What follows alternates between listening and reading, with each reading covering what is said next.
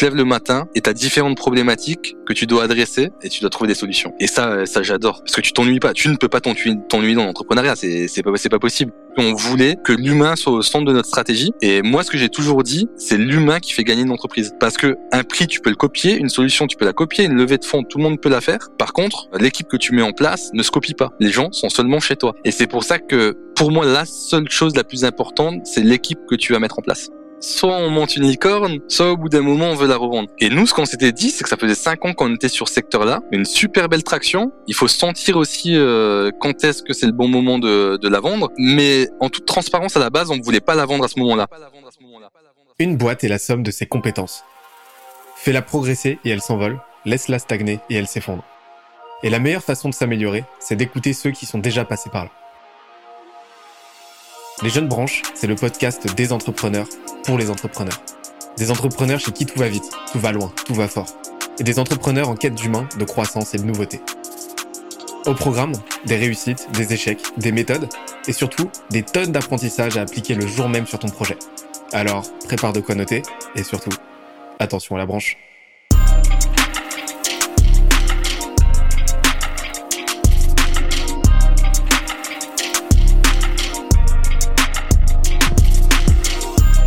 Cette semaine, je reçois Dorian Chiavarella, CEO de Ivancy, startup SaaS spécialisée dans l'influence marketing, qu'il a revendu il y a quelques mois. On a parlé de la stratégie de positionnement qui leur a permis de devenir une référence de leur secteur en à peine deux ans, de comment il a développé son SaaS de zéro sans compétences techniques, de comment il a trouvé ses premiers clients sans aucun réseau, puis transformé son projet en machine à 6 millions d'euros annuels et 115 employés en seulement 4 ans. Il m'a aussi révélé pourquoi être le dernier à s'implanter au sein d'une industrie est un avantage concurrentiel majeur, comment il attire et recrute les meilleurs talents, et tous les dessous de leur revente. Le tout avec ses meilleurs conseils et bonnes pratiques en marketing, entrepreneuriat, vente et management. D'ailleurs, l'épisode est tellement dense qu'on en a fait un PDF récapitulatif. Pour l'obtenir, on se donne rendez-vous sur scalesia.co, s c a l e z i Dernière chose, si tu aimes nos podcasts, n'oublie pas que les meilleures façons de nous soutenir, c'est de nous mettre 5 étoiles sur la plateforme de ton choix, un petit commentaire, ça fait toujours plaisir, et d'en parler autour de toi. Let's go Écoute, euh, écoute top. Là, on a, on a, on a pas mal dégrossi la partie euh, marketing. Je te propose qu'on aille parler euh, de la partie, de la partie sales maintenant, parce que bah, je sais que c'est le gros, le gros du sujet de ton côté, et, je suis très très curieux de savoir Comment comment tu comment tu procédais à l'époque? Alors j'ai envie qu'on revienne un petit peu sur la partie euh, call call, euh, qu'on parle ensuite de la partie euh, entretien de vente et ensuite de la partie euh, scale. La partie scale en fait quand il a fallu que tu montes vraiment une équipe une équipe sales. Là tu passes plutôt plutôt manager puis directeur hein, on va dire. mais sur la partie call call, déjà ça doit pas être évident quand tu quand t'as quand t'as à peine plus de la vingtaine et que tu dois te retrouver à, à, à call caller. Je sais que moi les premiers call call à l'époque avait été assez euh, assez douloureux, assez euh, assez compliqué à gérer. Euh, comment tu gérais ce que tu m'as tu m'as donné ton tu m'as donné à peu près ton approche, mais est-ce que tu te souviens à peu près du du script que que, que tu utilisais à l'époque Surtout l'accroche en fait, c'est ça qui fait toute la différence. Ouais, bah si, si, si j'essaye, hein, ça, ça remonte un petit peu, mais je trouvais ton numéro de téléphone directement sur les sites dont je t'ai parlé, donc qui, qui, qui, Bank Bank, Kickstarter, t'avais Ulule ou autre je t'appelais et je disais euh, bonjour Benoît, euh, euh, j'espère que tu vas bien. désolé de te déranger, je m'appelle Dorian et en fait je t'ai contacté parce que j'ai trouvé ta marque sur KissKissBankBank. Bank. je l'ai trouvée hyper attirante et j'ai une solution qui peut t'aider à, à, clôturer ta campagne sur KissKissBankBank. Bank. Et nous, ce qu'on propose, c'est une campagne d'influence marketing qui va réussir à développer ta notoriété sur les réseaux. Et sachant qu'aujourd'hui, Instagram, euh, c'est dans l'air du temps, tu vas gagner une vraie visibilité et pour ton image de marque, c'est c'est incroyable et c'est pile poil le bon moment pour toi. Euh, donc ça, c'était un peu l'accroche euh, que que j'avais. Et, euh, et, ensuite, donc ils étaient assez intrigués par mon pitch en leur disant tu vas réussir à clôturer ta campagne sur KissBankBank et ça va t'attirer de la notoriété, c'est pile poil le bon moment pour toi. Et donc là, ils me posaient deux trois questions pour savoir comment ça fonctionnait, combien d'influenceurs, c'est quoi le reach et le coût. Et, euh, et donc c'était assez facile de clôturer parce que je leur disais, tu as 15 influenceurs qui vont communiquer. En moyenne, le reach, euh, à l'époque, il était à peu près, bah, nos influenceurs, ils avaient 10K. Donc euh, on leur disait, tu as 250 000 abonnés euh, qui vont communiquer sur toi. On n'avait pas encore les, les, informations sur euh, le vrai reach des publications parce que les algos d'Instagram sont développés par la suite et ont changé. Et je leur disais, ben grâce à ça, en plus, donc tu auras 15 publications réutilisées en termes de contenu. Donc c'est aussi assez intéressant pour toi d'un point de vue interne, d'un point de vue externe, si l'influenceur t'autorise bien sûr à, à les réutiliser. Et en plus de ça, si on met des codes promo, on va réussir à faire des ventes. Donc euh, c'est tout bénéf pour toi parce que un, tu as du contenu de qualité. Deux, tu développes ta notoriété et ça te permet de clôturer ta campagne si on le fait au bon moment. Euh, en fonction de si la campagne elle était, euh, si on avait encore du temps ou pas. Et sinon, je disais, ben c'était euh, une stratégie complémentaire pour lui. Et trois, je lui ai dit, si on met des codes promo, tu vas pouvoir voir le ROI euh, et tu vas pouvoir fidéliser les personnes avec qui tu as travaillé. Donc, je t'apporte une communauté en plus. Donc, donc ouais, j'arrivais à closer assez rapidement outre euh, outre les arguments en fait enfin tes arguments faisaient mouche parce que déjà tu avais avais fait un gros travail de ciblage et c'est vraiment cette segmentation qui faisait que tu t'adressais au segment euh, à, un, un, segment euh, idéal quoi euh, et est-ce que très très souvent dans la plupart du temps la mauvaise acquisition les mauvaises campagnes de distribution en fait il y a trois piliers c'est bah, c'est ta segmentation donc à qui tu t'adresses c'est ton copywriting c'est toute la partie créative donc là dans ton cas c'est avoir les bons arguments, la bonne accroche, la bonne approche. Et, euh, et ensuite, c'est toute la partie, euh, on va dire, data. Et, euh, et, très souvent, en fait, si une campagne se plante, c'est que c'est dysfonctionnel sur un de ces trois pans. Et, et en fait, toi, bah, pour le coup, bah, la partie data, c'était résolu parce que tu l'avais directement sur les pages. Ta segmentation, tu avais fait un gros travail pour trouver le bon segment qui allait bien fit et qui pragmatiquement te permettait de générer du chiffre facilement et euh, peut-être pas les plus gros paniers, mais, euh, mais en tout cas euh, les plus rapidement. Et, et c'est et c'est dire si c'est important d'avoir un bon cash flow au début. Et et, et puis ensuite, bah ton accroche, bah t'as fait un travail de ce que je comprends vraiment de compréhension de ton de ton audience pour te pour te dire ok qu'est-ce que je peux lui dire qui va résonner de son côté et qui va lui faire se dire ok c'est ça qu'il me faut il y a même pas de question à se poser quoi. Ouais, et bah, j'ai super bien travaillé mon pitch et euh, il fallait qu'il tienne en, en, moins de 30 secondes. Et après aussi, euh, j'avais travaillé les objections et les réponses aux objections pour être sûr en fait euh, de pouvoir répondre à toutes les questions qu'il pouvait avoir et de pas de pas avoir une colle en, plein call quoi. Et, euh, et, ça, ça me permettait aussi de, de, de choper mon rendez-vous. Et après, il faut que tu travailles sur l'aspect l'aspect technique, c'est-à-dire il faut que tu aies le sourire, il faut que tu sois motivé, euh, il faut que tu donnes envie à la personne que tu déranges au téléphone de travailler avec toi. Il faut que tu aies les bons mots au bon moment pour qu'il puisse aussi euh, prendre un peu de son temps euh, parce qu'il a plein d'autres choses à faire dans sa journée et t'es pas t'es pas le centre de, de, son intérêt et il attendait pas ton appel. Hein. Donc il faut que tu puisses lui faire comprendre que grâce à toi, ça va changer la donne à ce niveau-là et que tu le déranges pas. Tu es là pour lui apporter une solution et c'est et en fait, il doit être content que tu l'appelles. t'es là, t'es là pour lui. Et si t'arrives à le faire ressentir ça, euh, c'est t'as as tout gagné. Ça, c'est un truc que les gens doivent, euh, qu'il faut vraiment réussir à shifter en fait. Le premier pan d'un bon état d'esprit euh, quand tu fais du market ou de la vente, c'est c'est te dire les, les, les, les gens doivent être contents que tu les appelles. Et s'ils sont pas contents que tu les contactes, c'est que tu contactes peut-être pas les bonnes personnes en fait. C'est peut-être ça, ou peut-être que la personne à ce moment-là n'a pas le temps. T'as cette notion de timing aussi, ouais. Mais c'est pour ça qu'après, il faut la garder dans ton pipe et tu la recontactes euh, continuellement euh, pour toujours prendre des nouvelles. Et il faut vraiment que tu puisses faire comprendre à la personne, à ton prospect, que tu es là pour l'aider. Et en fait, tu l'appelles pour l'aider. Et tu as une solution que tu penses utile pour elle parce qu'au préalable, tu as fait cette vraie segmentation de savoir que ta solution correspond à ton client au bon moment. Parce que par exemple, moi je voyais certains clients qui créé leur compte Instagram et qui commençaient à mettre leurs premières publications sur Instagram. Donc je savais aussi qu'ils avaient un intérêt pour avoir de la visibilité sur Instagram et du contenu. Donc je les dérangeais pas pour moi. En fait, quand je les appelais, ça me dérangeait pas et j'avais pas peur de les appeler parce que j'avais la bonne solution pour eux. Et s'ils avaient pas le temps, eh ben je les, je les rappelais euh, deux à trois fois pendant la semaine pour être sûr d'avoir euh, le bon moment pour échanger avec eux. Après, bien sûr, il faut pas que tu les spams non plus. Donc, euh, il faut que, il voilà, si s'ils ont pas envie de t'écouter, c'est pas grave, tu les gardes dans ton pipe et tu les rappelles six mois après si tu penses que c'est utile et, et tu nurtures euh, tes prospects. Mais euh, mais il faut il faut pas lâcher. Si tu penses que tu as la bonne solution pour eux, tu continues. Bah, c'est exactement ça en fait. J'aurais pas mieux dit. Euh, euh il faut être convaincu qu'on a qu'on a qu'on a une solution à apporter à son à son interlocuteur et quand tu encore une fois te positionnes sur un problème dur, douloureux, urgent, reconnu, c'est beaucoup plus facile quoi on, en revient à des, des, des, notions élémentaires, mais la plupart du temps, quand tu as du mal à vendre ou à générer du ou à générer de l'intérêt, c'est peut-être tout simplement que tu t'adresses pas au bon problème, alors que tu t'adresses au bon problème, mais que tu t'adresses pas à la bonne audience. Quoi. c'est pour ça que l'identification, elle est super importante.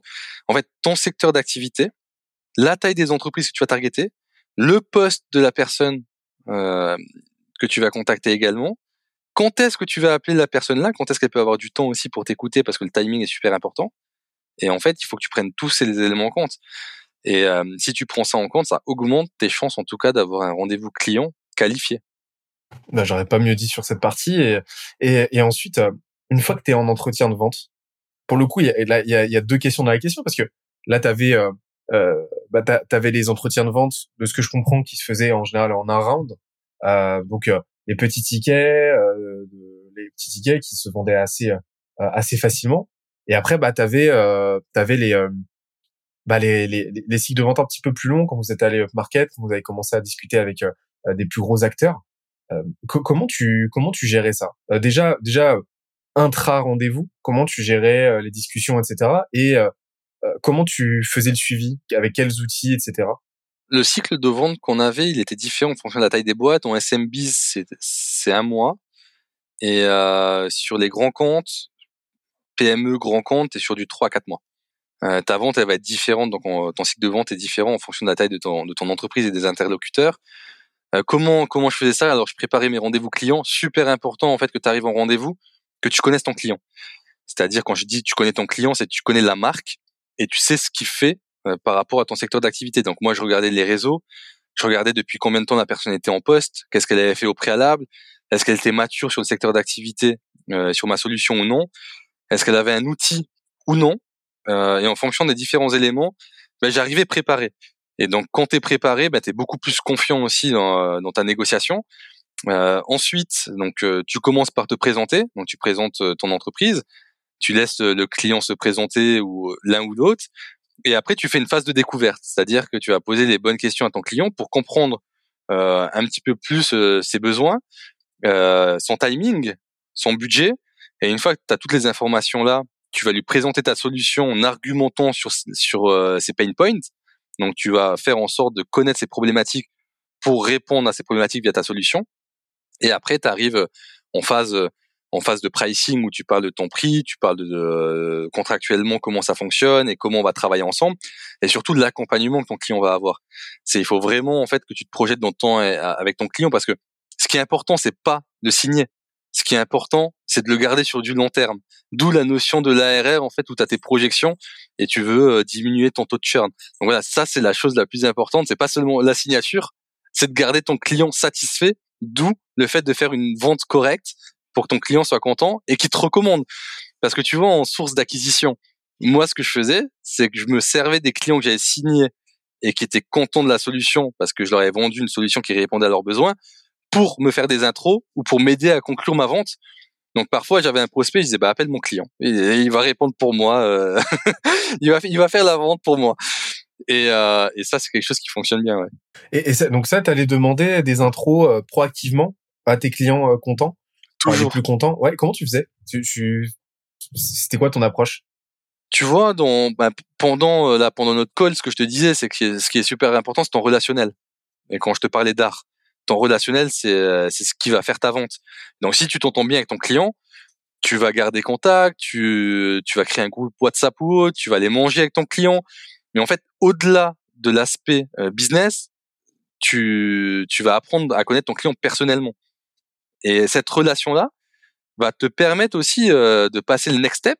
Donc plus le côté entreprise, mais le côté personnel, où en fait, tu vas, si tu arrives du lien avec ton client, tu vas pouvoir lui dire, ben, écoute, euh, X, ben là, j'ai, est-ce que tu connais d'autres personnes sur ce secteur d'activité-là et qui a cette problématique-là où la solution pourrait être utile pour elle?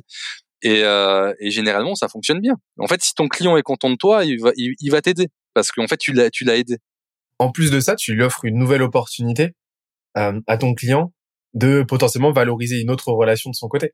C'est-à-dire qu'en gros, euh, bah toi, tu te fais pourvoyeur, euh, tu es le cadeau qu'il va faire à euh, un membre de son réseau, quoi. Et, et l'air de rien, tu deviens une opportunité. Et, et en fait, de, de ce que je comprends, tu es beaucoup plus là dans une logique de création d'une relation avec ton, ton marché, avec tes clients, avec tes prospects, et pérenniser cette relation le plus possible plutôt que dans une logique de transaction en mode juste on vend le truc qualitatif ou pas, euh, on s'en fiche un petit peu quoi. Il y a vraiment cette notion de suivi derrière quoi qui est essentielle. C'est c'est primordial, c'est ce que je dis euh, à mes commerciaux, c'est ce que je dis à mes CSM aussi. C'est le relationnel, pardon, c'est ce qui est le plus important. Carrément et et et, et tu tu l'as dit tu l'as dit parfaitement. Hein. la rétention, elle est beaucoup plus importante que l'acquisition. J'irais même jusqu'à dire qu'en fait, une bonne stratégie commerciale, une bonne stratégie marketing, euh, c'est l'art de repousser les mauvais, d'attirer les bons clients. C'est plus un filtre qu'un filet en fait. Euh, c'est l'art d'attirer les bons clients, de repousser les mauvais clients, enfin les mauvais prospects potentiels. Et, euh, et, euh, et une bonne stratégie commerciale, c'est l'art de savoir dire non aussi quand on sent que ça va pas être un bon fit, parce que ça peut être dramatique en fait. Un, client qui fit pas avec la culture, qui fit pas avec le produit, bah derrière c'est du référent négatif, c'est c'est euh, c'est une surcharge opérationnelle pour rien et euh, c'est déjà une collaboration pas rentable qui d'ailleurs nous fait perdre euh, bah, potentiellement d'autres clients qui amoindrit notre marque et ça c'est dramatique quoi. C'est c'est exactement ça. Hein. C'est tu vois j'ai un exemple à te donner. Au début de la boîte, t'as envie de signer tout le monde. T'as envie de signer tout le monde et en fait c'est une grosse erreur parce que tu crées de l'insatisfaction. nous par exemple au début on, quand le dropshipping s'était développé, on signait les marques de dropshipping. On a rapidement eu un bad buzz où en fait des influenceurs étaient mécontents de la qualité des produits. Euh, les marques, euh, bah, tu peux détériorer ton image parce qu'elles se disent mais ils travaillent avec des solutions de dropshipping. Et, euh, et donc, in fine, on a décidé d'arrêter cette commercialisation-là. C'était plus dans notre segment et on n'acceptait plus. Donc c'est pour ça c'est super important de faire une bonne vente et aux bonnes personnes. Donc si tu vends, si tu survends ton produit et que le client n'est pas satisfait, ça t'impactera négativement dans ton futur. J'interromps l'échange 30 petites secondes pour te dire de ne pas oublier de nous ajouter une petite note des familles sur Apple Podcast ou sur la plateforme de ton choix. Tu connais la chanson, ça nous aide très fort à faire connaître euh, le podcast au plus de monde possible. Allez, on reprend. Ah ça c'est ça c'est une évidence. Il y a, y a, beaucoup trop de boîtes justement qui, qui obsèdent sur euh, sur sur l'acquisition. L'acquisition, et je me répète, hein, mais c'est essentiel. C'est un moyen d'accélération. Mais euh, si t'as pas déjà cette rétention, si t'as pas ce référol, euh, si t'as pas ces recommandations en fait organiques, euh, c'est déjà le signal que euh, bah t'as un, as un problème soit marketing, soit un problème produit, et que là il faut peut-être euh, faut peut-être envisager certains ajustements quoi. Exactement, c'est ça. Et une fois que donc là là pendant un moment jusqu'à jusqu'à quel stade tu t'es occupé tout seul de tout seul ou à 90% de la partie commerciale? Ça a duré combien de temps? J'ai fait donc de juin 2016 à début 2018 peut-être? Ouais. Ça, ça, ça devait être ça. Ah, donc t'as passé un bon moment quand même euh, tout seul en ta ligne de nage à, à t'occuper de ça quoi. Et euh, et quand il a fallu accélérer, donc il a fallu monter une team, c'est toi qui t'en es chargé, j'imagine. Ouais. Comment t'as comment t'as procédé? T'as installé quels outils euh, Parce que euh, c'est le cas de beaucoup beaucoup de de, de, nos auditeurs. Hein, c'est c'est ce cette période un petit peu, tu sais, cette étape un petit peu euh, euh charnière où euh, où tu euh, euh où t'es tout seul. Là vient où t'es en presqu'elle. Là vient le moment où là il faut que tu commences à structurer quelque chose et, et, et tu sais pas par quel bout prendre le truc. T'as peur d'onboarder les mauvaises les, les mauvais talents. Euh, t'as peur de t'as peur de te planter. T'as toujours fait le truc un petit peu à l'instant. T'as du mal à mettre en place les bons les bons playbooks, à, à, à poser noir sur blanc ta méthode. Euh, comment t'as procédé toi? On a changé pas mal de fois euh, la façon de, de, de recruter. Euh, alors en termes de, de, de logiciel, hein, on utilise Welcome to Jungle pour euh, pour développer un peu notre réputation et avoir du lead entrant. On chassait également euh, certains profils sur LinkedIn et après en, stratégie de recrutement, on avait décidé de le faire en trois étapes. Euh, T'as Sylvain qui voyait la personne, moi je voyais la personne et à la fin également on faisait faire un team fit pour être sûr que la personne puisse bien s'entendre. Et les tout premiers recrutements, je t'avoue qu'on a recruté les, les, personnes qui voulaient bosser pour nous. Donc on faisait les entretiens, on faisait les entretiens et les personnes qui avaient envie de travailler pour nous et euh, qui étaient intéressées par le projet, on, on, on se disait go. On n'était pas euh, hyper euh, hyper regardant parce qu'on voulait juste avoir des personnes motivées par par, par notre projet. Donc après on, on, est devenu un petit peu plus plus taquin et, et un peu plus difficile par la suite, mais pour moi, de toute façon, encore aujourd'hui, ce qui m'intéresse le plus, c'est euh, la motivation de la personne. C'est pourquoi elle souhaite te rejoindre et qu'est-ce qu'elle, euh, comment elle se projette, qui elle est. Euh, tu vois, au-delà de son background, ce qu'elle a pu faire avant, ses écoles, les différentes expériences, ce qui m'intéresse le plus, c'est euh, qui elle est et est-ce qu'elle va fit avec mon équipe. Parce que les, les compétences, ça s'apprend. Si, si t'as si t'as l'envie, euh, si euh, le, le si la, la vision, si le projet t'embarque, derrière le reste, tu l'apprendras quoi. C'est ce que j'en comprends.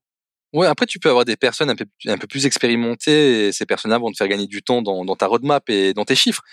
Mais euh, pour moi, ce qui est super important, c'est la cohésion d'équipe et l'aspect humain. Et on avait une super bonne euh, ben, cohésion chez, chez Ivancy et encore aujourd'hui euh, chez Skippers, mais je parle plus d'Ivancy parce que c'était la boîte qu'on a cofondée avec Sylvain. On a créé une vraie culture où les gens étaient hyper soudés et sortaient deux à trois fois par semaine ensemble et ils étaient contents de se voir le matin, ils étaient contents de se sortir ensemble le soir. Et pour nous, c'était super important. D'où le fait de faire un team fit parce qu'on voulait que l'humain soit au centre de notre stratégie. Et moi, ce que j'ai toujours dit, c'est l'humain qui fait gagner une entreprise. Parce que un prix, tu peux le copier, une solution, tu peux la copier, une levée de fonds, tout le monde peut la faire. Par contre, euh, l'équipe que tu mets en place ne se copie pas. Les gens sont seulement chez toi. Et c'est pour ça que, pour moi, la seule chose la plus importante, c'est l'équipe que tu vas mettre en place. On dit souvent chez Skysia qu'une boîte, c'est la somme de ses compétences et la moyenne de ses talents. Et donc, en fait, et ça, c'est un super indicateur. Quand justement, tu vois que les gens commencent à se capter à l'extérieur, toi, t'es rien à faire, etc. C'est là que tu vois que, ouais, tu crées au-delà d'une culture, tu crées un mouvement, quoi. Et ça, tu as mis le doigt sur un truc intéressant quand tu parlais de, de faire appel à des euh, des, euh, à, des, euh, des, des gens plus expérimentés qui vont t'aider à dépasser des plafonds de verre, à passer des périodes un petit peu, à gagner du temps, à passer des périodes un petit peu complexes. C'est tout le distinguo entre. Pour moi, tu as deux types de profils. T'as les t'as les t'as les, les missionnaires.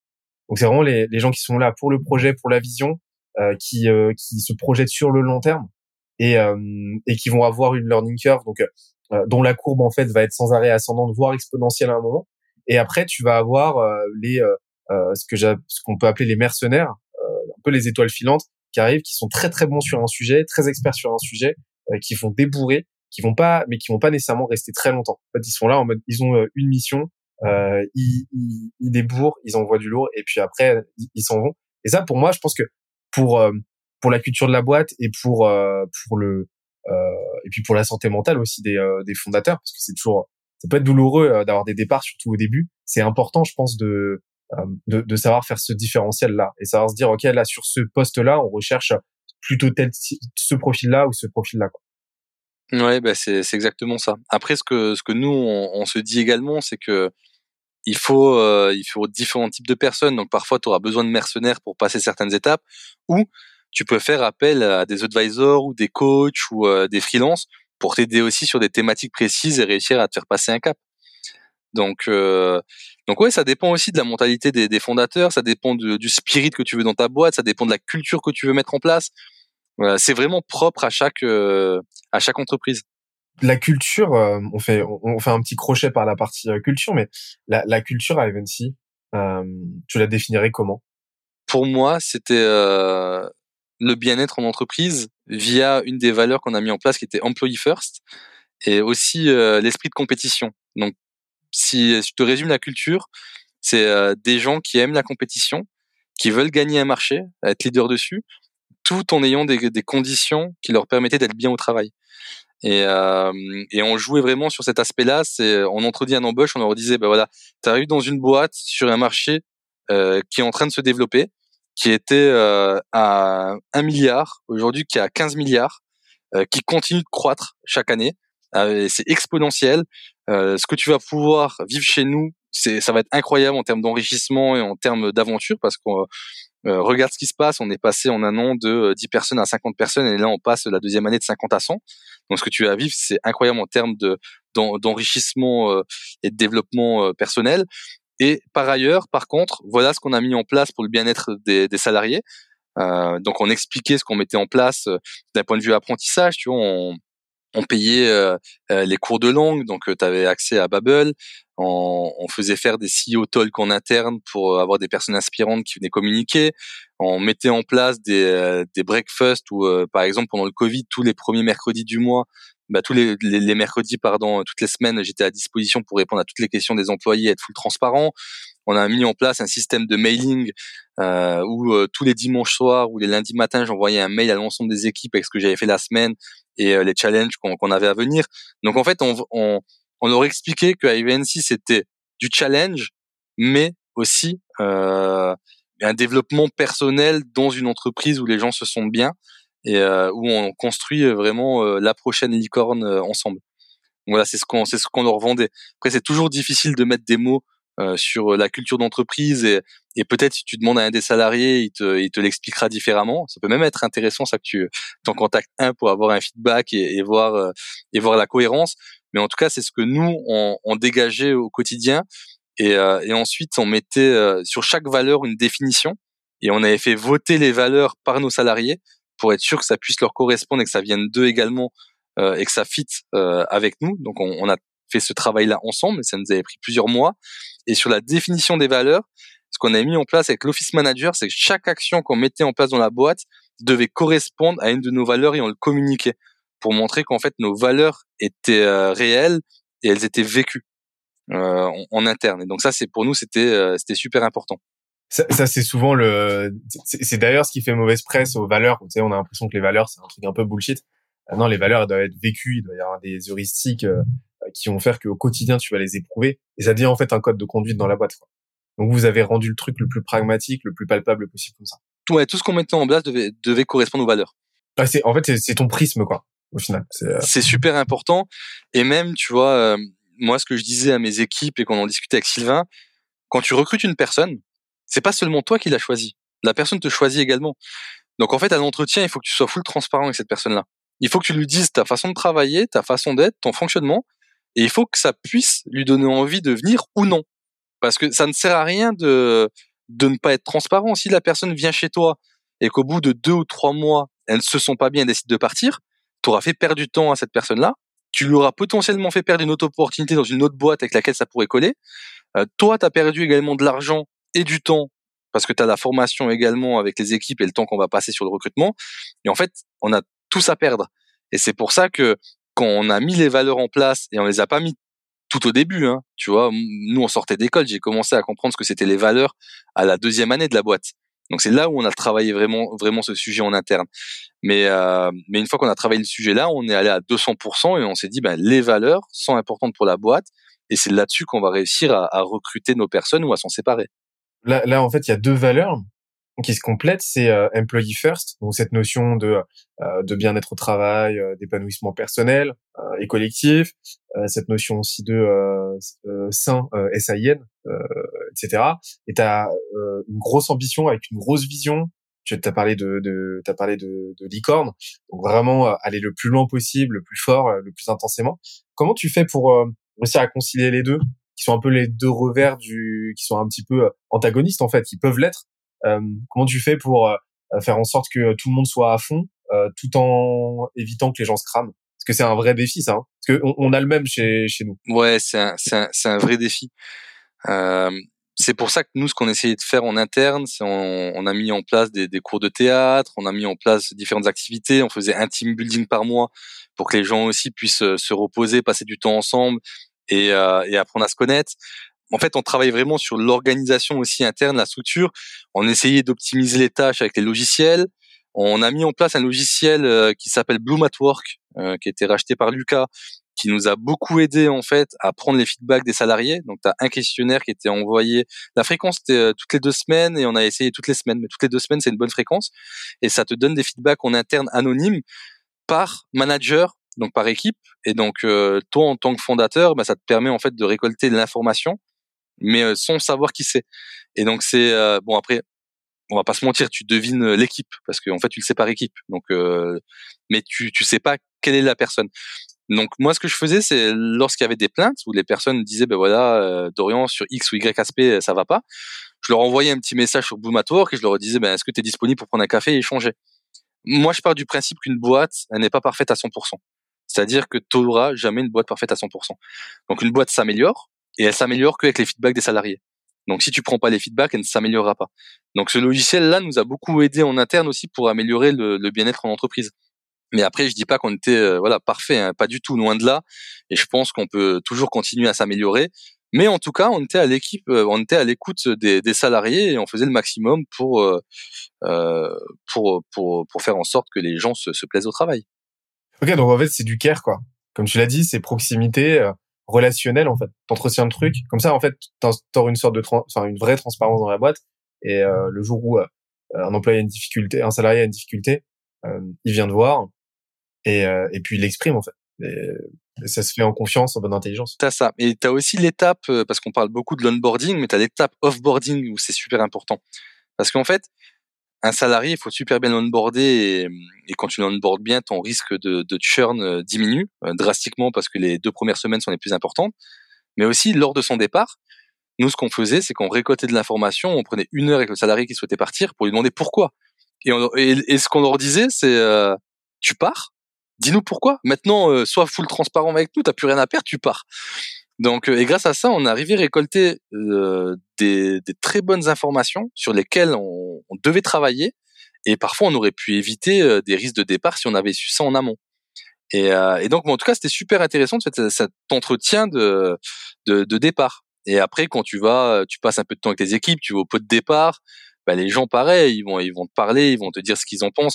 Donc, en fait, même l'étape du départ reste super important pour toi pour la structuration de ta boîte. En fait, il faut pas faire l'autruche. Il faut comprendre. Si tu as un problème, tu vas à la source et après tu réussis à le régler.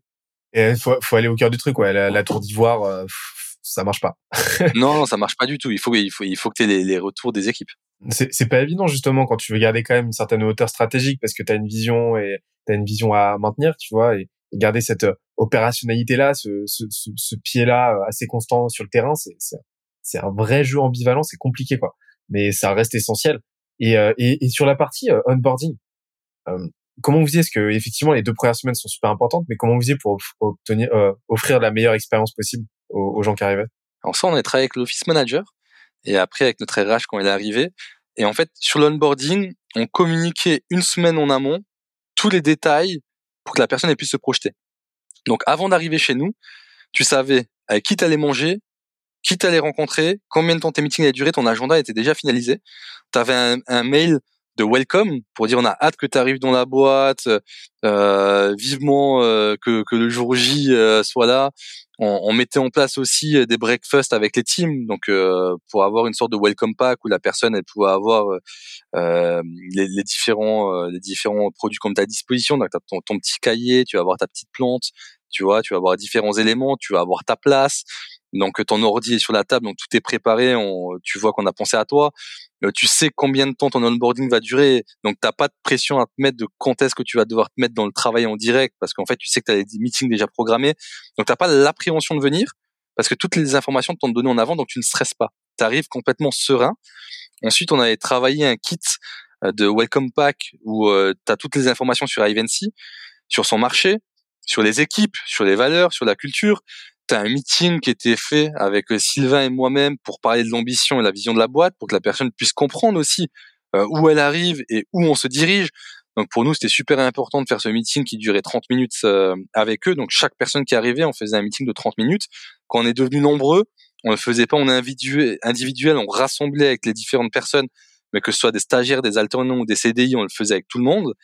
Euh, et tu vois, quand, quand tu disais avant, c'est super difficile euh, au bout d'un moment, quand tu scales, de passer du temps avec toutes les équipes, c'est vrai. Par contre, tu as des petites méthodes où nous, on utilisait un logiciel qui s'appelle euh, Donuts. Et en fait, grâce à Donuts et Slack, ça nous mettait des, des, des cafés organisés euh, toutes les deux semaines avec un membre au hasard des équipes. Donc c'était un matching sur Slack. Et donc j'allais prendre un café avec certaines personnes des équipes.